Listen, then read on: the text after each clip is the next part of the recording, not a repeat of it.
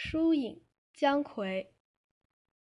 台之坠玉，有翠禽小小，枝上同宿。客里相逢，篱角黄昏，无言自以修竹。昭君不惯胡沙远，但暗忆江南江北。想佩环，月夜归来，化作此花幽独。犹记深宫旧事，那人正睡里，飞尽鹅绿。莫似春风不管盈盈，早雨安排金屋。还教一片随波去，又却怨玉龙哀曲。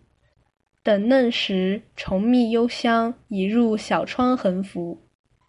译文：长着苔藓的梅枝上点缀着玉石般的花朵，有小小的翠绿色鸟儿飞到梅枝上与梅花同宿。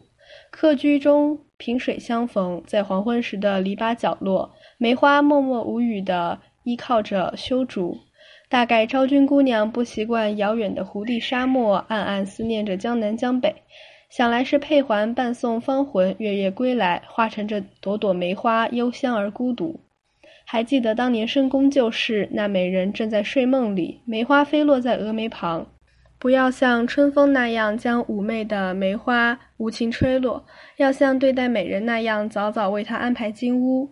可是还让它一片一片的落下来，随波飘去，却又埋怨是笛子吹奏古曲《梅花烙》吹落了梅花。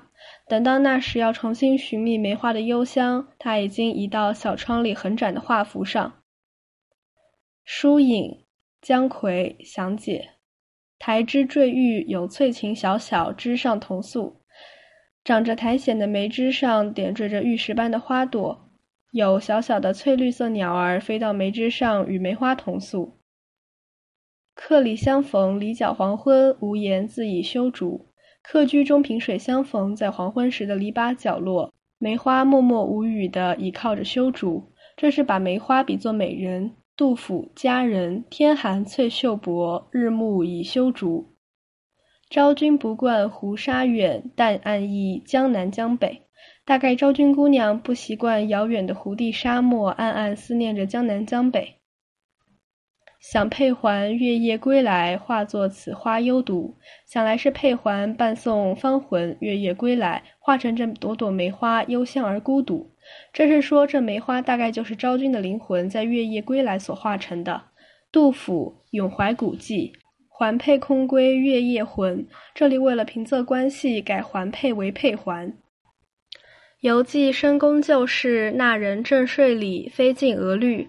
还记得当年深宫旧事，那美人正在睡梦里，梅花飞落在峨眉旁。以上是说梅花让人想起美人脸上的梅花妆。深宫旧事，太平御览时序部引杂五行事。南朝宋武帝女寿阳公主，人日卧于含章殿檐下，梅花落公主额上，晨舞出花，拂之不去。皇后留之，看得几时？今三日，喜之乃落。宫女齐其意，尽笑之。今梅花妆是也。额绿等于说蛾眉，飞进额绿，指落在公主额上。莫似春风，不管盈盈，早与安排金屋。不要像春风那样将妩媚的梅花无情吹落，要像对待美人那样，早早为她安排金屋。盈盈，仪态美好的样子。古诗《盈盈楼上女》，这里盈盈代表美人，也就是梅花。苏轼在贺阳公祭梅花，盈盈解佩凌烟浦，脉脉当炉傍酒家。